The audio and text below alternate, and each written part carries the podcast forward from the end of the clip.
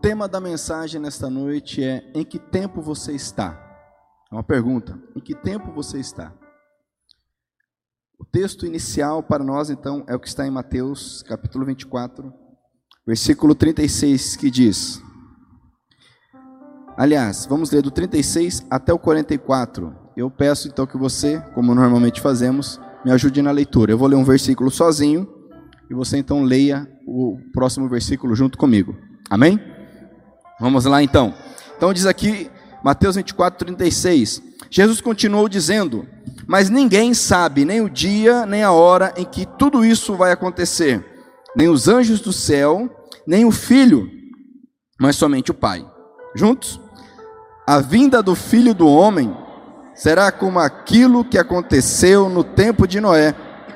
Pois antes do dilúvio, o povo comia e bebia, e os homens e as mulheres casavam, até o dia em que Noé entrou na barca. Porém, não sabiam o que estava acontecendo, até que veio o dilúvio e levou todos.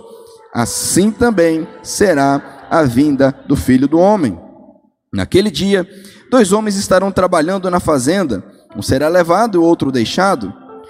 Duas mulheres estarão no moinho moendo trigo, uma será levada e a outra deixada. Fiquem vigiando, pois vocês não sabem em que dia vai chegar o seu senhor. Lembrem disto: se o dono da casa soubesse quando ia chegar o ladrão, ficaria vigiando e não deixaria que a sua casa fosse arrombada. Por isso vocês também fiquem vigiando, pois o filho do homem chegará na hora em que vocês não estiverem esperando. Amém? Vamos orar mais uma vez. Antes de orarmos, se você puder fazer isto, diga para quem está perto de você, fique vigiando. Amém? Glória a Deus. Oremos, Senhor. Pai, eu creio nessa verdade, eu creio nessa palavra, eu creio que o Senhor voltará para resgatar a sua igreja. Tua palavra diz, lá em Atos, capítulo 2, tua palavra nos ensina, ó oh Pai, ao longo do Novo Testamento, da expectativa da tua igreja para o seu retorno. Tua palavra nos diz que da forma que o Senhor, como o Senhor subiu aos céus, da mesma forma o Senhor então descerá nas nuvens para buscar o teu povo. Nós cremos nessa verdade, Senhor, isso não é uma fábula, isso não é uma mitologia, isso não é uma invenção humana, esta é a verdade. Eu creio nessa verdade. E eu peço, Espírito Santo, que o Senhor me prepare, o Senhor prepare a cada um de nós, o Senhor prepare a tua igreja, prepare a noiva do Cordeiro para não perdermos este momento, para não nos distrairmos. Eu te peço, nós pedimos em nome de Jesus. Amém? Pode sentar por um momento. Então o tema é justamente em que tempo você está. Eu quero refletir sobre isso. Esse, desse trecho que nós lemos das Escrituras, eu enfatizo nesse início esse alerta do Senhor Jesus aqui, justamente no versículo 43. Lembrem disto: se o dono da casa soubesse quando ia chegar o ladrão, ficaria vigiando. E no versículo seguinte ele diz: fiquem vigiando, fiquem alertas atentos, vigiando. E não é apenas aqui que a palavra nos ensina. Paulo escreve aos Tessalonicenses, por exemplo, lá no capítulo 5, dizendo que o dia do Senhor virá como um ladrão, que nós precisamos estar vigiando. Mas precisamos compreender as Escrituras. Quando a palavra nos diz que o Senhor virá como um ladrão, isso não é para gerar em nós medo. Para nós não é um problema o Senhor vir. Para nós é uma expectativa, para o cristão autêntico é uma expectativa que o Senhor venha. Se quando eu ouço um texto como esse, isso gera medo, é porque na verdade eu não estou sintonizado, eu não estou ligado com a videira, que é o Senhor Jesus. Isso deve gerar em mim ânimo, força, alegria. E há necessidade de sabedoria para compreender e viver este momento compreender o tempo que nós estamos vivendo.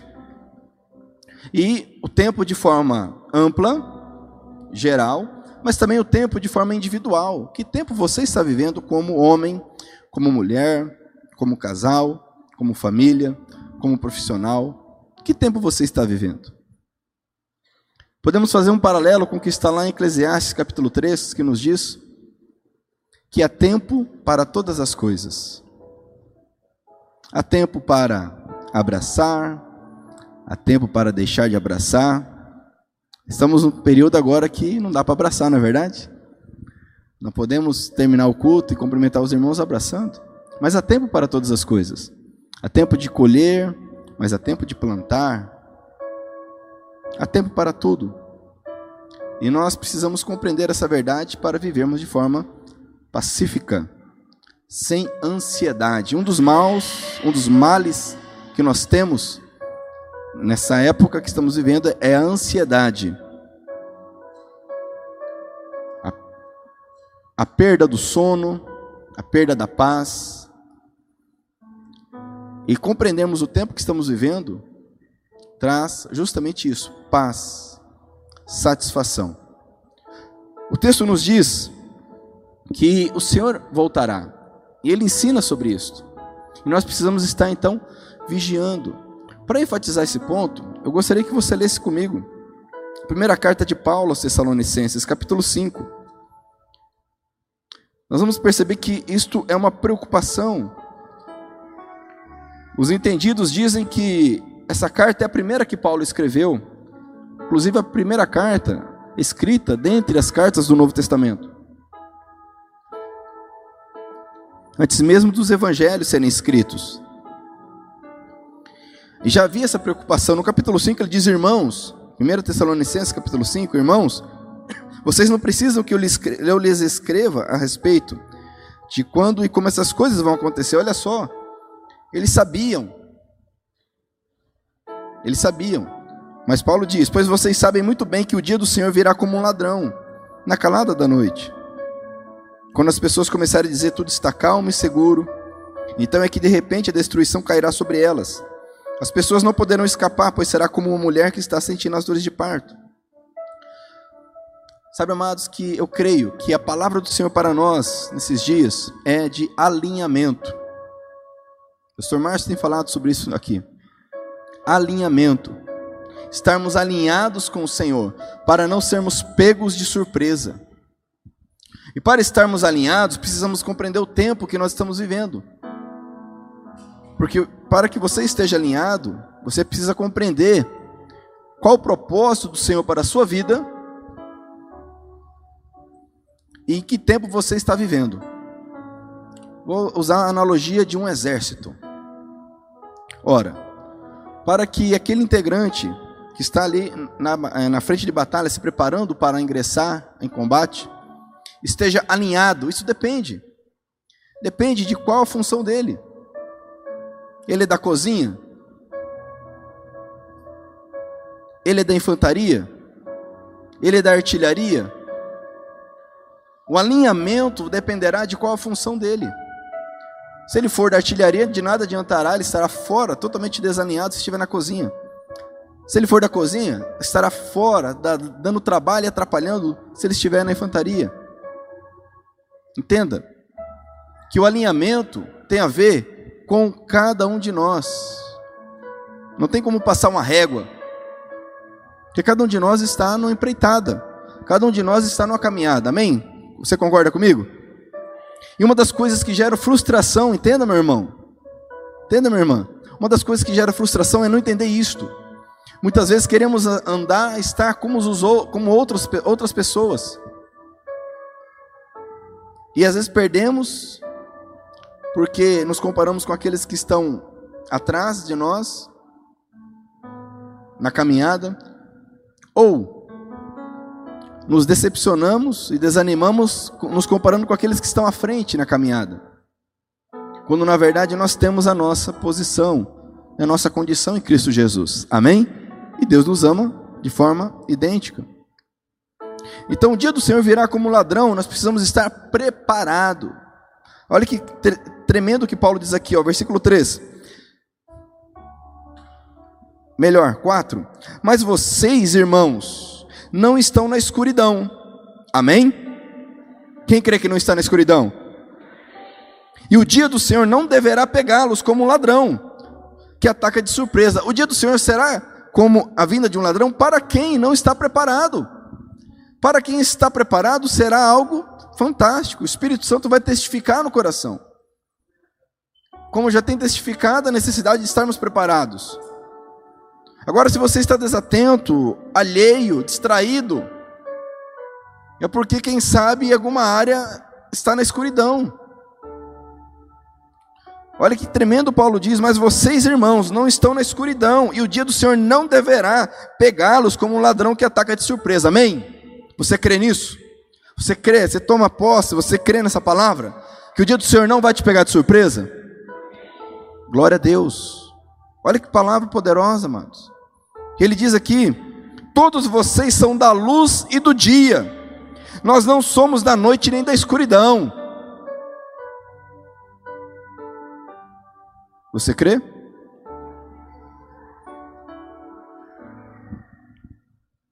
Por isso não vamos ficar dormindo como os outros, mas vamos estar acordados em nosso perfeito juízo. É tempo de alinhamento. Que tempo você está? Como igreja, nós precisamos estar alinhados com o Senhor, mas de forma individual também precisamos. Alguns começaram a caminhada na fé hoje, outros no início do ano. Alguns já estão há 10 anos, 5 anos. Perceba que são etapas diferentes. Comparando com a nossa vida aqui na terra, etapa de um recém-nascido, com um bebê maior, com uma criança, com um pré-adolescente, um adolescente, um jovem, um adulto, um idoso, são etapas diferentes, visões diferentes, perspectivas diferentes. Mas todos nós temos a mesma trajetória aqui na terra. É preciso, meu irmão, minha irmã, que você entenda que é um propósito para a tua vida. E você não pode perder tempo. Amém?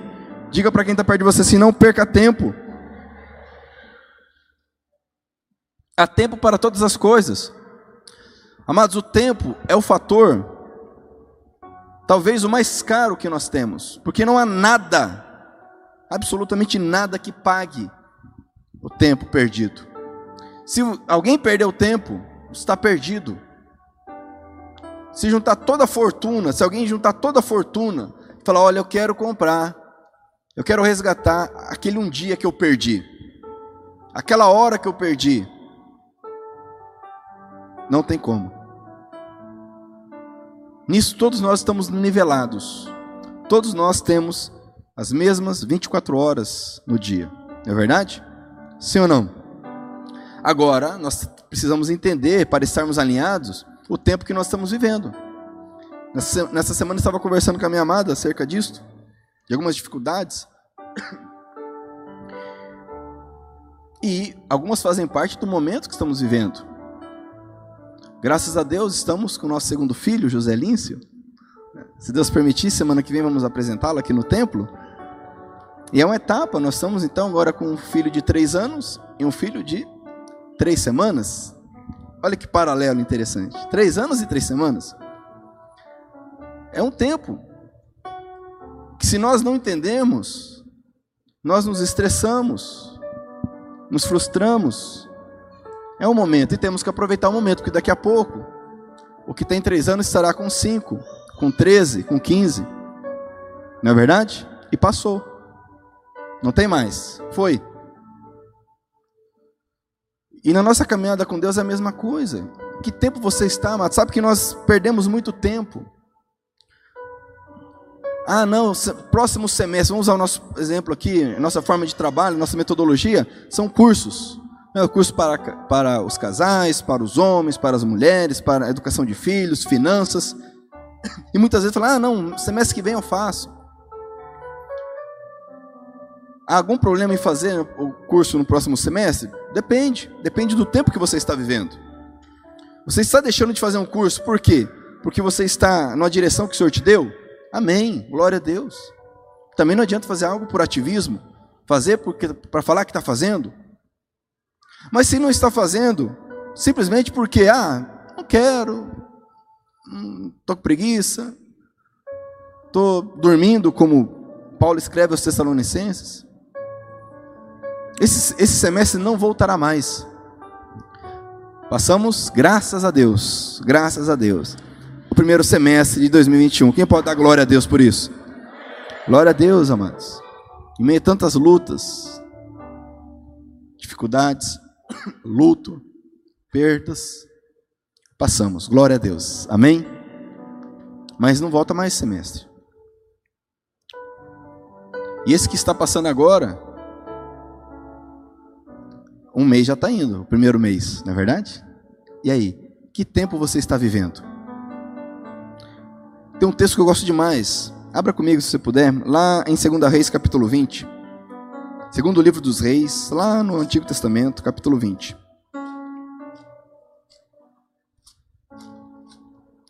Segundo livro dos Reis, capítulo 20.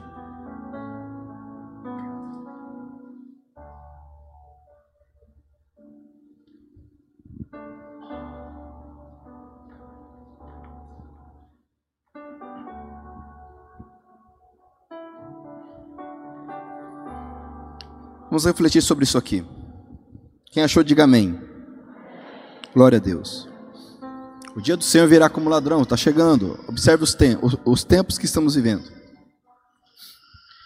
Aqui no capítulo 20 diz assim, ó, versículo 1: Por esse tempo, olha que palavra, novamente, tempo, né? Por esse tempo, o rei Ezequias ficou doente e quase morreu. O profeta Isaías, filho de Amós, foi visitá-lo e disse: o Senhor Deus diz: põe as suas coisas em ordem, porque você não vai sarar. Apronte-se para morrer. Então Ezequias virou o rosto para a parede e orou assim: Ó Senhor Deus, lembra que eu tenho te servido com fidelidade e com todo o coração, e sempre fiz aquilo que queria que eu fizesse. E chorou amargamente. Isaías saiu do quarto em que o rei estava, mas antes que tivesse sair, passado pelo pátio central do palácio, o Senhor Deus lhe disse: Volte e diga o seguinte a Ezequias, o governador do meu povo: Eu, o Senhor, o Deus do seu antepassado Davi, escutei a sua oração e vi as suas lágrimas. Eu vou curá-lo, e daqui a três dias você irá até o templo. Vou deixar que você viva mais 15 anos. Livrarei você e esta cidade de Jerusalém do rei da Síria. Defenderei esta cidade por causa da minha honra e por causa da promessa que fiz ao meu servo Davi. Então Isaías disse: Põe uma pasta de figos em cima da úlcera do rei e ele ficará bom. E o rei Ezequias perguntou: Qual será o sinal? De que o Senhor Deus vai me curar e, e de que daqui a três dias eu poderei ir até o templo? Isaías respondeu: O Senhor lhe dará um sinal para provar que vai cumprir a sua promessa. O que você prefere? Que a sombra da escadaria avance 10 graus ou volte 10 graus? Ezequias respondeu: Fazer a sombra avançar 10 graus é fácil. Eu quero que ela volte 10 graus. Então Isaías orou a Deus, o Senhor, e ele fez a sombra voltar 10 degraus na escadaria feita pelo rei Acas. Amém? Amados, olha que texto fantástico. Eu não sei qual a perspectiva que você tem dessa situação. Mas Isaías chega então para Ezequias e fala: imagine alguém chegar para você e falar: Olha, Deus te diz, prepara as tuas coisas, seu tempo acabou. Vai morrer. Dependendo da perspectiva, isso é algo desesperador. Eu vejo como uma bênção. Não sei você, eu vejo como uma bênção. Se o Senhor Deus um dia me abençoar de eu poder estar na cama e Deus me falar, você vai morrer, prepare tuas coisas, isso é uma bênção. Poder reunir os meus familiares e abençoá-los, reunir meus filhos, abençoá-los, não sei se você para para pensar nessas coisas. Isso é uma benção, isso é uma dádiva. Quantos que morrem nesses dias no hospital sozinho, sem poder dar um adeus? Quantos morrem de repente sem nem saber que morreram? Mas o fato é que Isaías veio, no meu, no meu entendimento, trouxe essa boa notícia para o rei. Mas o rei não se conformou e orou. Clamou a Deus. É interessante porque Deus ele ouve a oração de Ezequias. Isso me fala de algo, que o nosso relacionamento com Deus ele é dinâmico. Você entende isso? O nosso relacionamento com Deus, eu creio pela palavra que ele é dinâmico. Não é fatalista. A Bíblia diz que aquele que se arrepende, clama ao Senhor, é salvo. Ou seja, havia uma condenação, mas o arrependimento, o clamor ao Senhor traz salvação. Há uma dinâmica. Da mesma forma que falamos no início do culto, se alguém se desvia, alguém que está salvo, restaurado, lavado pelo Senhor, se deixa novamente dominar pelo pecado, como Pedro escreve, faz como o cachorro e volta ao vômito, come o próprio vômito, e, e perde a salvação. Há uma dinâmica aqui: alguém que estava salvo perde essa, essa salvação. Creia nisto. Entendemos o alinhamento que nós precisamos ter com Deus, passa por isso, entender. Esse homem recebeu mais 15 anos de vida. Eu não sei se ele aproveitou esses 15 anos. Mas ele recebeu. Agora, com certeza, ele vai prestar conta. Ele prestou contas desses 15 anos a mais que ele recebeu. Mas entenda, meu irmão, que se você não está alinhado, se você perdeu tempo até agora, Deus, na sua graça, na sua misericórdia, no seu amor, Ele pode te abençoar, te perdoar, para que você viva o tempo correto. Amém? Sim ou não? Você crê nisso? No caso de Ezequias, Deus deu mais 15 anos para se alinhar.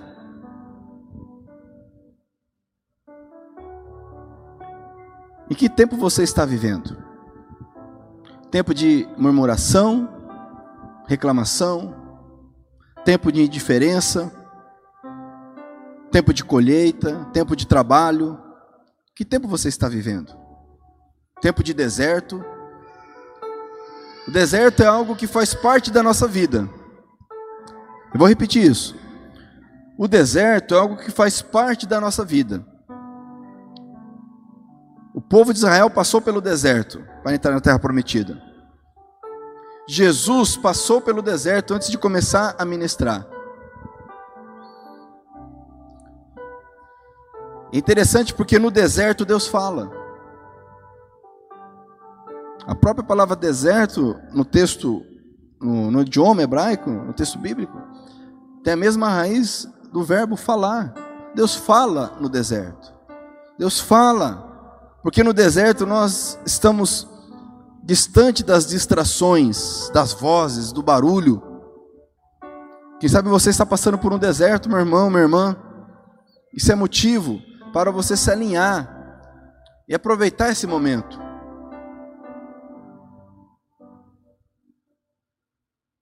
Quem sabe você está no momento, vivendo um tempo de intensa comunhão com o Senhor onde o Senhor está cuidando de uma forma especial de você.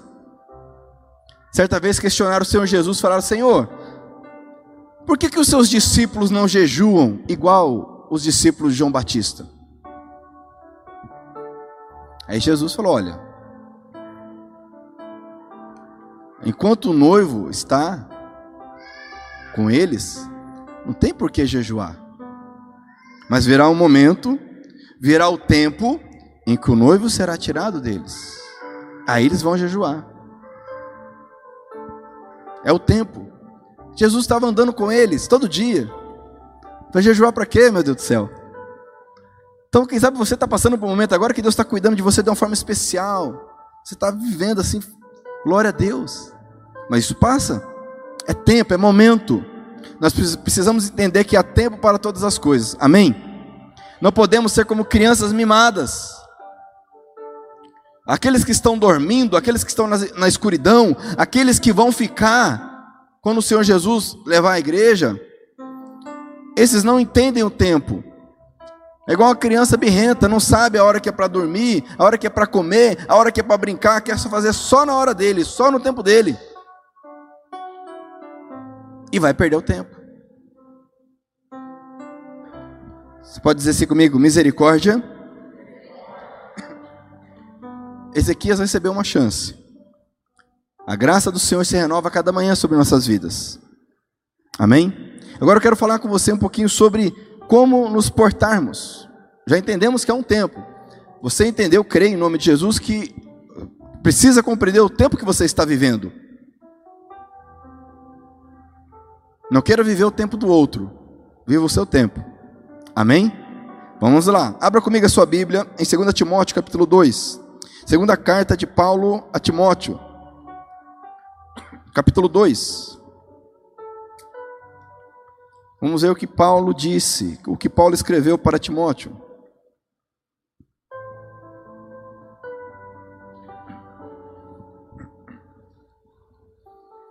Segunda carta de Paulo a Timóteo, capítulo 2.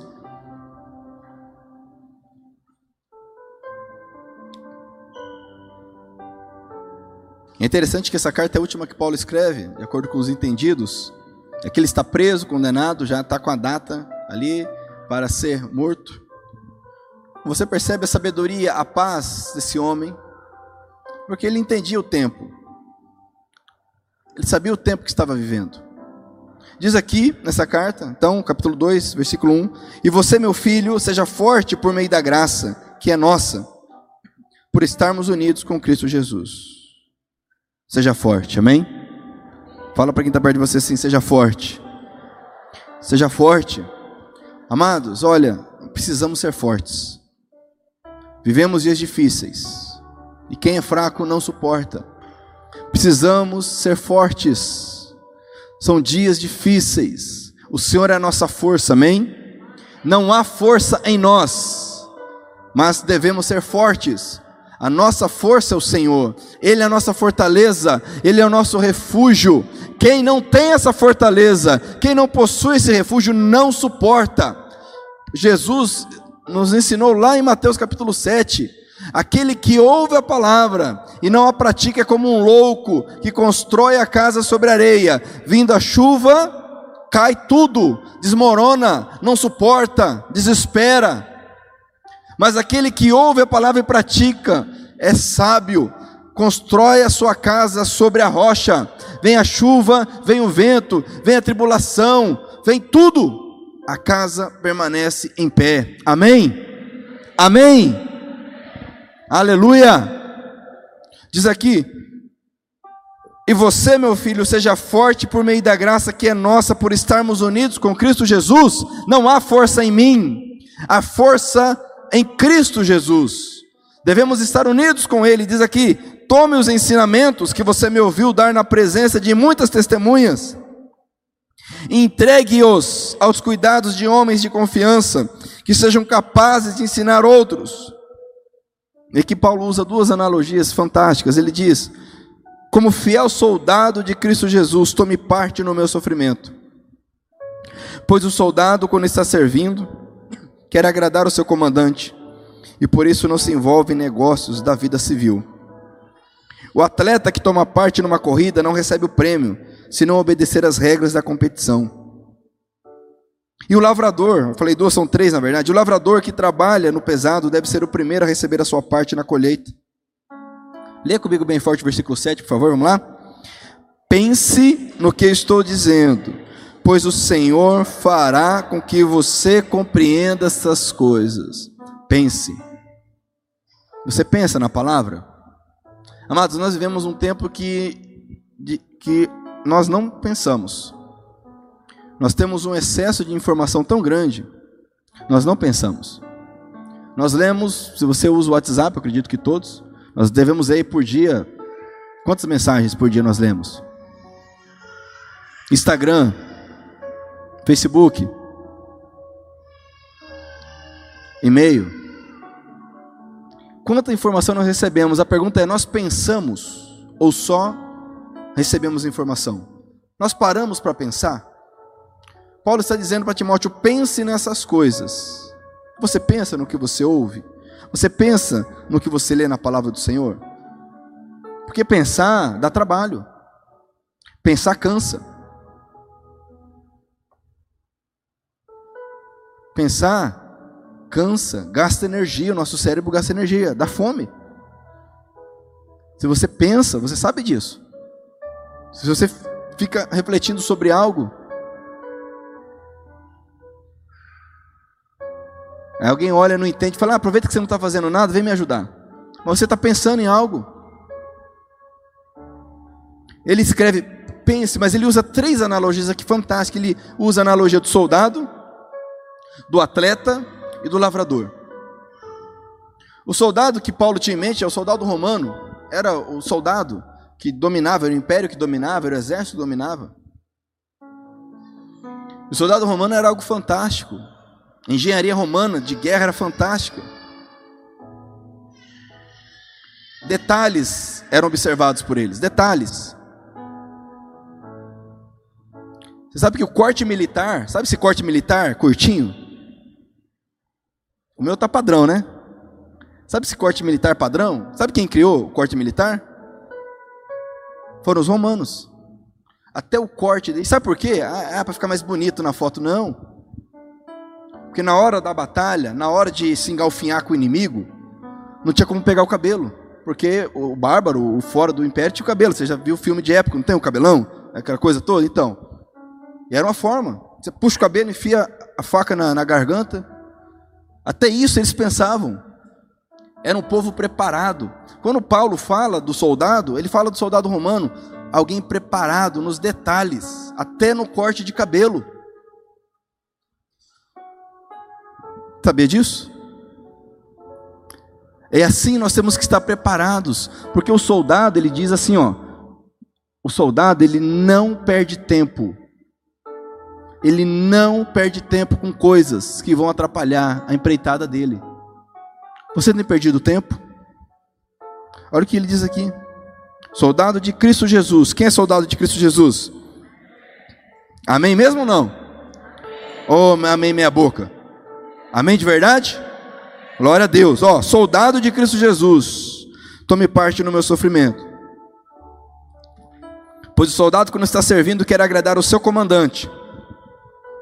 E por isso não se envolve em negócios da vida civil. Você quer agradar o seu comandante? Sabe, mais que a gente se preocupa mais em agradar as pessoas do que em agradar nosso comandante. Nos preocupamos, nos preocupamos mais em agradar as pessoas do que agradar o nosso comandante. Quem que é o teu comandante? Quem que é o teu comandante?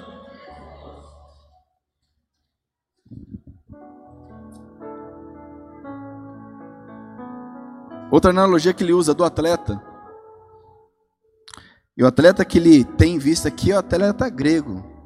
Você sabe que os Jogos Olímpicos foram criados na Grécia, por onde Paulo passou, que era a cultura do contexto dele ali.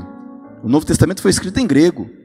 O império militar que dominava era o Império Romano, mas a cultura, a influência era grega.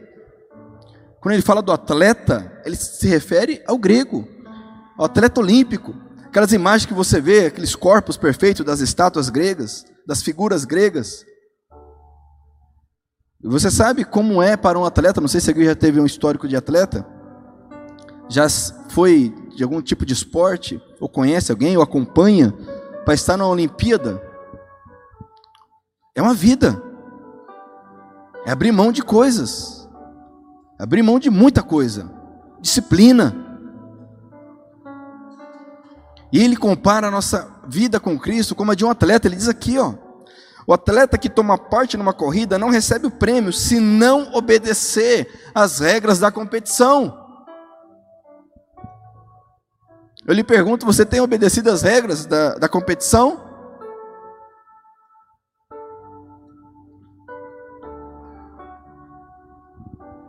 Lutadores, né, independente aí da, da modalidade, tem um peso. Não é verdade? Ele tem que obedecer aquele peso, ele vai pesar um dia antes da luta. E quem acompanha aí sabe, né? Quem acompanha o boxe, o, o MMA, que eles fazem de tudo para chegar naquele peso no dia anterior à luta. Come barbaridade ou deixa de comer. Regra da competição. Será que nós fazemos isso por Cristo, amados? Será que você está entendendo o tempo que você está vivendo em Cristo Jesus? Qual que é o seu tempo? Porque o Senhor está voltando. Os sinais estão aí claros. E para encerrar aqui, e o lavrador que trabalha no pesado deve ser o primeiro a receber sua parte na colheita. Lavrador trabalha no pesado. Olha que aquele contexto era pesado mesmo. Tinha que ter paciência. E muitas vezes perdia tudo por conta das intempéries. Mas a colheita vem. O fruto vem. Fala para o teu irmão assim: a colheita vem, meu irmão. Mas vem para quem trabalha, vem para quem planta, vem para quem tem paciência. Nossa caminhada com Cristo é como de um trabalhador, um lavrador. É que nós vivemos um, um, uma era totalmente industrializada. Vou ali no mercado e compre, tá bom demais, não é verdade? Às vezes nem isso sabe fazer, né? Nem fazer compra no mercado. Né? Eu mesmo não sei. Né? Agora o lavrador, naquele contexto de Paulo, meus irmãos, que o Espírito Santo, em nome de Jesus, desperte cada um de nós para compreendermos o tempo que estamos vivendo. Para encerrar, Abra comigo em Apocalipse, capítulo 22.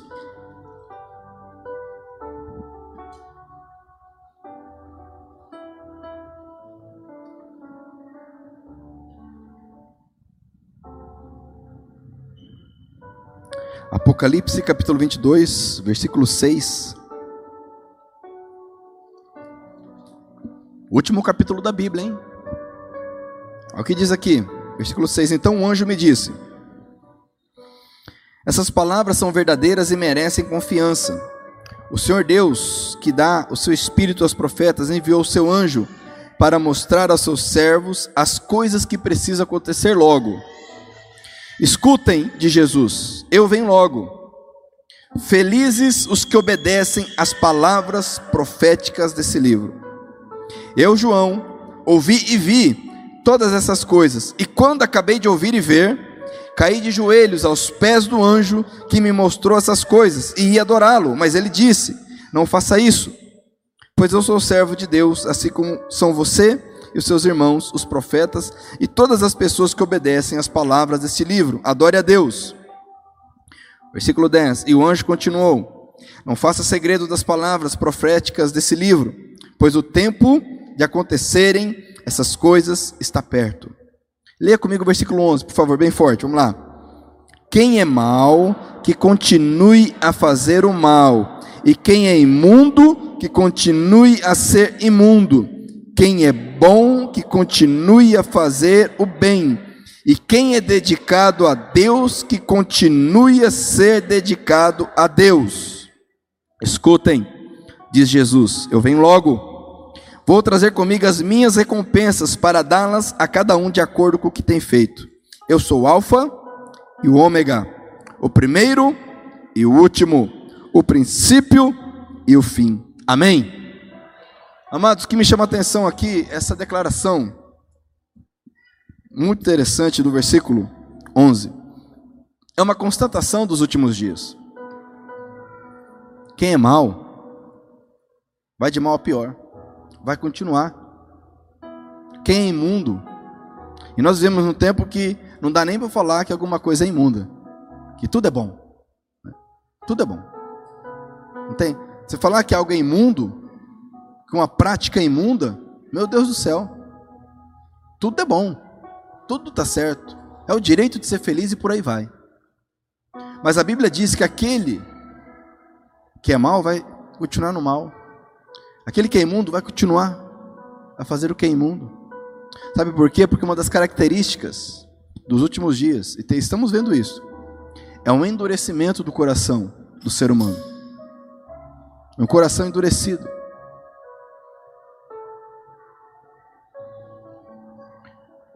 Mas, por outro lado, diz aqui: quem é bom, continua a fazer o bem. Quem é dedicado a Deus, que continue a ser dedicado a Deus.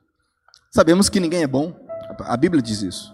O que ele está dizendo aqui é aquele que está em Cristo, está na presença do Senhor, que se dedique ainda mais, que busque Ele ainda mais. Amados, vivemos um período em que cada vez mais ficará evidente a diferença entre quem serve a Deus e quem não serve a Deus. E se você, se eu, não estivermos preparados, não vai dar certo. Cada vez mais evidente a diferença. Nós passamos por um período, eu sou da década de 80, na década de 80, como cristão evangélico, nós tínhamos ali um, um certo preconceito, uma certa dificuldade em se, se, se ver no mundo, na sociedade. Década de 90, isso deu uma mudada, e na, nos anos 2000 virou moda ser crente. É bonito, é gospel. Ser gospel é bonito. Né? Existe a música gospel, a mídia gospel, a fofoca gospel, né? a moda gospel, a roupa gospel, tem tudo gospel. Certo? Tem tudo. Mas isso está tá acabando. Nós estamos chegando no momento em que cada vez mais está claro, está evidente, vai ficar mais evidente a diferença de quem crê no que a palavra diz, quem não crê.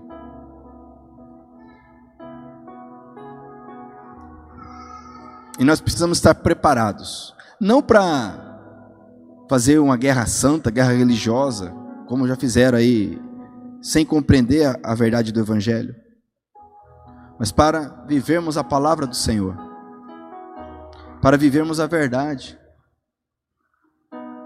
Amém? Paulo escreve aos Coríntios dizendo: Olha, as armas, as nossas armas, não são humanas, nossas armas são espirituais. Nossas armas são espirituais. Não adianta querer lutar com uma arma humana, meu irmão. Não adianta não. Quando foram prender Jesus, você sabe a história? Pedro, muito afoito, muito valente, sacou a espada e cortou a orelha de um dos que foram prender Jesus. Jesus não só ordenou que ele guardasse a espada, como curou a orelha do indivíduo. Não adianta querer bater boca, ficar nessa dicotomia que nós estamos vendo. Nós precisamos é viver o Evangelho. As nossas armas são espirituais. Amém? Não são carnais. Não, não vá por isto. Mas uma coisa é certa, você precisa se posicionar cada vez mais. Está cada vez mais alinhado, alinhada com a verdade do Evangelho.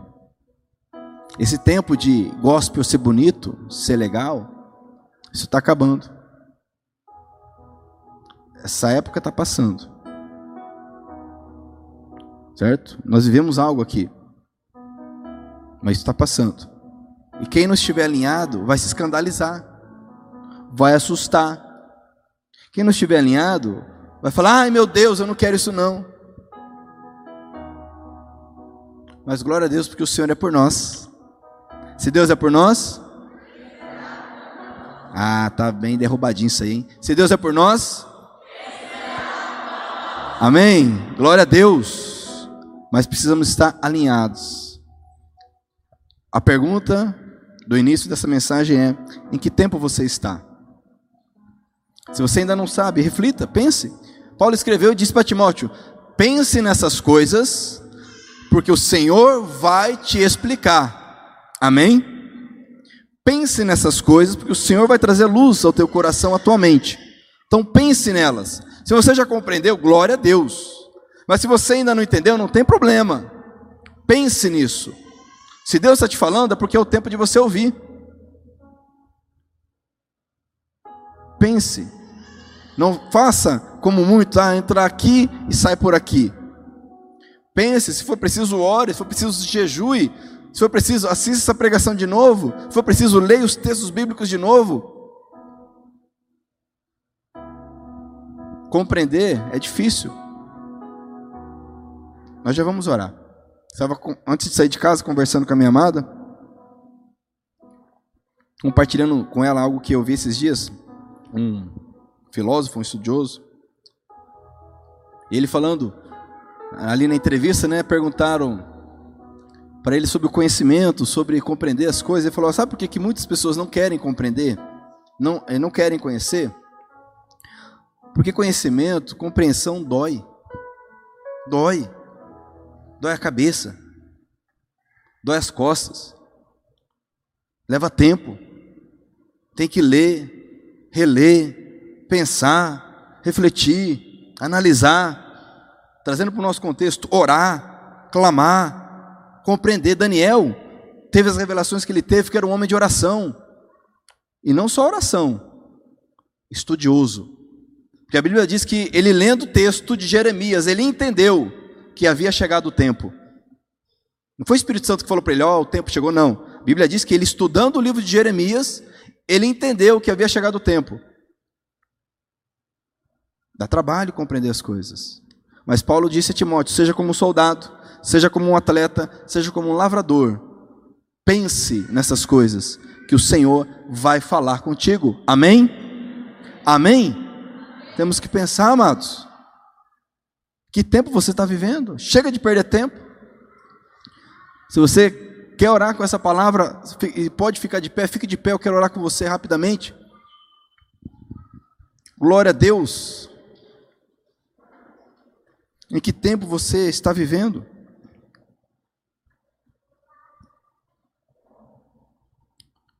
Não é fácil, mas eu lhe pergunto: o que, é fácil nessa vida? O que, é fácil nessa vida, amados?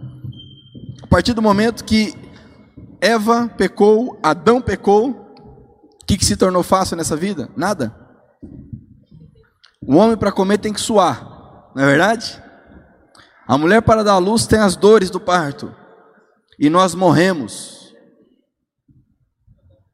Tudo é difícil nessa vida. Mas glória a Deus. Se Deus é por nós. Se Deus é por nós. Aleluia.